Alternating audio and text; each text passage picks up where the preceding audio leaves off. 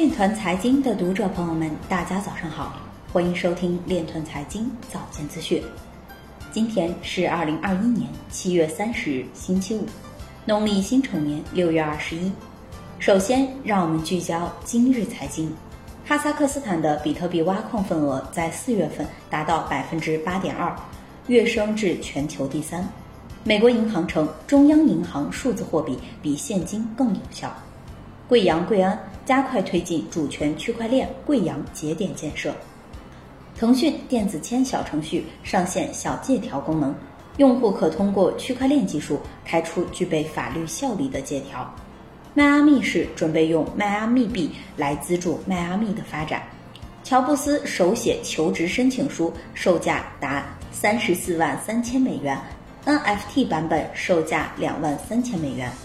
安永与政府及行业代表合作，为全球税务挑战创建区块链解决方案。PayPal 将推出具有加密货币功能的超级应用钱包。美国参议员表示，大规模的政府支出正在加速加密货币的采用。Uswap 创始人表示，Uswap 正与大量金融或科技公司进行接触。今日财经就到这里。下面我们来聊一聊关于区块链的那些事儿。中国银行首席科学家郭卫民表示，在自贸区内探索将数字货币作为结算工具。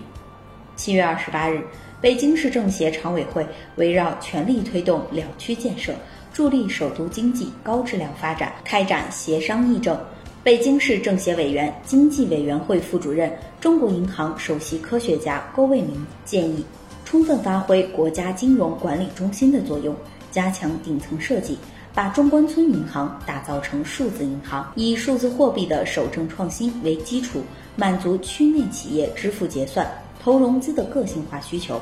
充分发挥数字货币支付及结算交易链条可追溯、资金流向可追踪等特性，在自贸区内探索将数字货币作为结算工具，提升企业间贸易结算的效率。降低成本，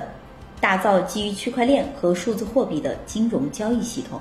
积极鼓励有实力的核心企业与中关村银行合作，探索打造企业级数字货币跨境支付结算平台，试点建立封闭企业场景的数字货币跨境支付体系，提升企业跨境贸易结算效率，并以此为基础，协助央行探索进一步建立更广范围的分布式跨境支付网络。在新一轮的全球性金融基础设施建设争夺中取得先发优势，助力人民币国际化趋势。